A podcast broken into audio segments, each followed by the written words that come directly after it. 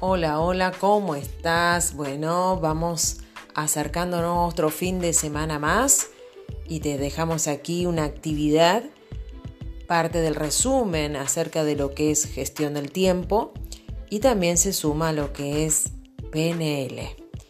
Así que te invitamos a que lo leas, lo medites y que empieces a notar y hacer algunos ejercicios acerca de estos tips y cómo te va a estar acompañando en este tiempo. Cuando vos lo, lo vayas haciendo, tomate el tiempo de hábito.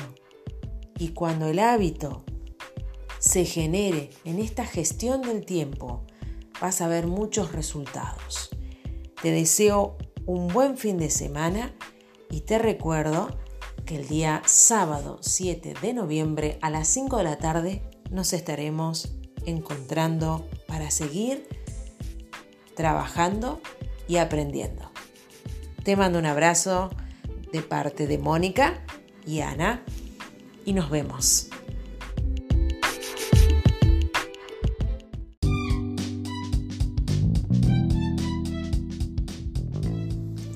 Hola, hola, ¿cómo estás? Soy Ana Giglia de Santa Fe, Argentina. Hoy me acerco y espero que me puedas abrir la ventana, la puerta, me puedas eh, dejarme pasar un ratito, aunque sea hablar contigo y compartir este momento junto a vos y si estás con una amiga, con un amigo, genial. O con alguien familiar, ¿por qué no? Hoy quiero compartir con vos gestión de emociones, pero en este caso son algunos ejercicios o unos tips, si lo queréis llamar así, para administrar la ira y el enojo, algo que a muchos por ahí nos está costando. Y máxime en este tiempo que a veces tenemos que estar aislados, este, compartiendo con otros que con otras personas, con nuestra familia o tal vez de una manera diferente de trabajo y a veces las relaciones se dificultan.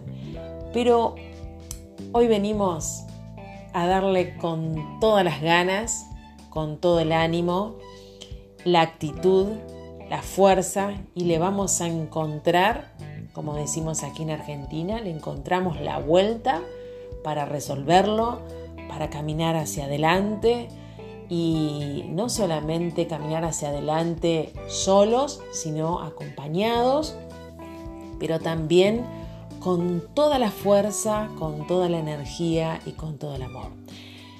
Te decía de eh, estos ejercicios para poder administrar la ira y el enojo. ¿Se puede administrar realmente esas emociones o realmente conviene desecharlas? ¿Qué opinas? Vamos a ver esto. Somos seres racionales, emocionales y también sociales. Siempre estamos rodeados de personas todo el tiempo, en lo laboral, como te comentaba hace unos instantes, en el estudio, si estás estudiando alguna carrera o haciendo algún curso, taller que demanda tiempo y compartir con personas, con la familia, ¿verdad? Y en algunas ocasiones, o quizás en varias, depende cómo interactúas y con quiénes lo haces, se manifiestan nuestras emociones. En este caso puntual, la ira y el enojo se denota en ciertos momentos y con algunas personas que estamos compartiendo. No está mal tener este tipo de emociones, el tema es que sean muy repetitivos. Lo que quiero compartir con vos en este momento, lo que genera estas emociones cuando las llevamos a cabo, es decir, cuando reaccionamos. La ira y la rabia son sentimientos inherentes al ser humano, pero se caracterizan por una serie de reacciones complejas en las que se ponen de manifiesto varios tipos de respuesta. ¿A qué me refiero? A la cognitiva, la conductual y la corporal.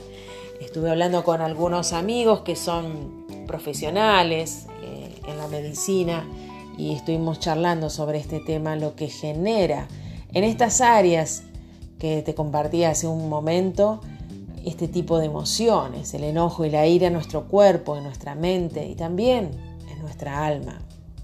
Así que la respuesta corporal y sus consecuencias de estas emociones, eh, el cuerpo toma una reacción también, se activa, se prepara para la defensa ante lo que consideramos un ataque o agresión. Los síntomas se hacen evidentes, como ser el ritmo cardíaco, aumenta al mismo tiempo la respiración, eh, la misma se acelera, los músculos se contraen y el flujo sanguíneo se dispara, preparándonos para responder ante la amenaza. El problema radica cuando el estado de excitación se prolonga, porque de esa manera se produce una predisposición a actuar de una manera eh, agresiva. ¿Qué riesgo tenemos eh, con respecto a estas reacciones eh, que llevamos adelante en forma repetitiva? Bueno, la ira aumenta la activación del sistema simpático. El encargado de liberar eh, unas hormonas llamadas catecolaminas, una de las hormonas relacionadas con el estrés, que son las que afectan directamente al sistema cardiovascular, elevando la frecuencia cardíaca la tensión arterial y aumentando la probabilidad de que se formen en el cuerpo trombos o se produzca un infarto de miocardio. Señoras y señores, a cuidarnos, amarnos mucho, amar la vida, como dice una colega, amar la vida. Sigamos adelante con este tema. Tengamos en cuenta y presente si lo llevamos eh, a esta actitud, a esta reacción, eh, el organismo se afecta de tal forma que nos trae problemas cardiovasculares, pero también mentales. ¿sí? Tarde o temprano, de sentir estrés, ansiedad y hasta depresión, modifica nuestro estado de ánimo y amenazante seriamente, amenaza, digamos, esta situación, estas enfermedades seriamente a nuestro bienestar, tanto físico como eh, mental. Sigamos, sí, sigamos, sigamos porque vamos entendiendo y tomando conciencia acerca de estas emociones y el desgaste excesivo de energía eh, y al mismo tiempo hasta el disgusto, todo nuestro sistema digestivo se ve afectado. Se produce una sensación de nudo o vacío en el estómago y en algunos casos pueden llegar a somatizarse mediante úlceras justamente en el estómago y diversos problemas digestivos. Miren lo que genera la ira, ¿verdad? Eleva la vulnerabilidad ante una enfermedad y cómo afecta nuestro sistema inmunológico. Saben que también eh, al generar todos estos estados y estas enfermedades pueden llegar a aumentar nuestros niveles de grasa en el organismo. ¿Por qué? Porque hay estrés, ¿verdad?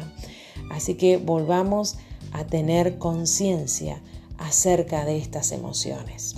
La ira, cólera, rabia, enojo, furia es una emoción que se expresa a través del resentimiento o de la irritabilidad. Los efectos físicos de la ira influyen el aumento del ritmo cardíaco y de la presión sanguínea. Todos los niveles de la adrenalina y la noradrenalina también aumenta justamente y produce esta presión sanguínea, esta tensión interna que es como un fuego por dentro que en vez de ser em, bueno, este tipo de emoción intenso lo que genera es destrucción y toxicidad, que, puede, llegar a ser eh, también en lo que es en el origen mental y también eh, en lo emocional, lo que sería furia y violencia, generándolo de esa forma, que nos llevaría a estar eh, realmente con una situación clave en nuestras relaciones con los familiares, compañeros, quizás con jefes que son abusivos, pero tratar de resolver eh, estas emociones la podemos hacer tomando conciencia de que nuestra vida vale y nosotros somos valiosos tenemos la capacidad de generar otro tipo de acción pensándolo pensándolo muy bien y para ello necesitamos tener momentos de quietud. ¿sí? Con esos momentos de quietud podemos pensar antes de hablar.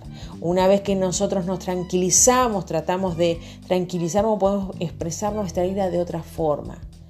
Podemos también estar haciendo ejercicios, ejercicios físicos. Tomarse tiempo para reflexionar, eh, identificar las posibles soluciones Mantener comentarios más que nada en primera persona, no culpando a nadie, haciéndonos responsables de nosotros mismos, no guardando rencor, por favor, no guardemos eso, eso que realmente nos envenena y nos genera una presión, y no solamente en lo físico, sino también en lo emocional y en lo mental. Usemos también el humor para ir aliviando, aliviando de a poco esas emociones. Tomémonos un tiempo para poder estar gestionando estas emociones, desarrollando actividades y hábitos, pero tomando la conciencia de aquello que nos causa daño a nosotros y a quienes también les afecta a nuestro alrededor. Entonces recordá esto, que la tensión se puede controlar. También podemos responder de forma adaptativa y no agresiva. Identifiquemos a las personas o situaciones que nos enfadan. ¿Qué es lo que nos quita la paz? ¿Quiénes?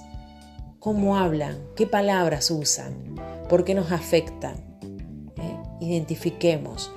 Serena, serenémonos o serenate antes de responder. Lograr tener esa serenidad es importante y es un gran valor para nosotros y para los demás. Respiremos profundamente. Tomémonos un tiempo para respirar. Respirar con tranquilidad y a conciencia. Abandonemos la situación y la podés o la retomamos cuando estemos calmados. Escuchemos al otro sin interrumpir todo lo que quiera decir y registremos puntos que consideramos que son importantes. Saquemos de lado aquellas cosas que nos puedan denigrar o ser insultos. Tomemos puntos importantes lo dejamos allí para después analizarlo. Buscamos explicaciones alternativas a los pensamientos negativos de la otra persona. De esa forma entablamos la relación y llevamos el ambiente que se ha generado en ese momento a otro nivel, a un nivel de paz, de tranquilidad y de reflexión. Que seamos flexibles, no exigentes, por ejemplo, pero esa flexibilidad eh, no se refiere a que los demás hagan lo que quieran, sino a darles la oportunidad y a nosotros mismos en el tiempo, en el paso del tiempo, el aprendizaje. Evitemos juzgar a los demás. Perdonemos sin buscar venganza. Eso nos va a dar una vía libre, un espacio, una holgura en nuestra mente y en nuestro ser y también sanidad en nuestra alma y en nuestro cuerpo. Cuidemos nuestro tono de voz y el lenguaje corporal. Cómo nos comunicamos es muy importante. Busquemos las maneras de tener tiempo también para leer libros de motivación y de autoayuda. Escribamos los valores que tenemos y lo hagamos a través de una frase, que lo peguemos en un espacio, en algún lugar donde nos convenga, ¿no es cierto? Eh, que lo frecuentemos o lo llevemos con nosotros mismos y lo leamos en voz alta, repitiéndolo en algunos casos en, nuestra intimidad y si estás en público, ¿no cierto? Que tu voz interior lo diga bien fuerte. Cada mañana, al levantarte, haz unos ejercicios. Yo los hago. Yo hago estos ejercicios. Ejercicios breves de respiración y de estiramiento de todo el cuerpo Oh, yo siento que todos los músculos se están estirando, pero también se están calentando. Para afrontar una nueva mañana de trabajo, una jornada de actividades, me doy una ducha, así que date esa ducha porque esa ducha trae relajación, pero también activa toda la energía inclusive que está en el cuerpo. Puedes colocar, por ejemplo, para el desayuno, una música y meditar en los valores, en los valores que posees y que lo escribiste en una frase para llevarlos a cabo en el día. ¿Cómo lo vas a hacer? ¿Con quiénes lo vas a compartir? Te dejo un gran abrazo para que realmente puedas disfrutar de tu día, puedas disfrutar de tu tiempo de trabajo. No pierdas el tiempo y la energía en personas que no las vas a cambiar. El cambio es personal. Y vos y yo vamos a gestionar estas emociones y vamos a ser personas menos tóxicas, muy saludables, muy alegres. Y también lo vamos a compartir con otras personas que están a nuestro alrededor. El ambiente se cambia, pero se cambia si vos cambias tu punto de observador y si cambias la acción.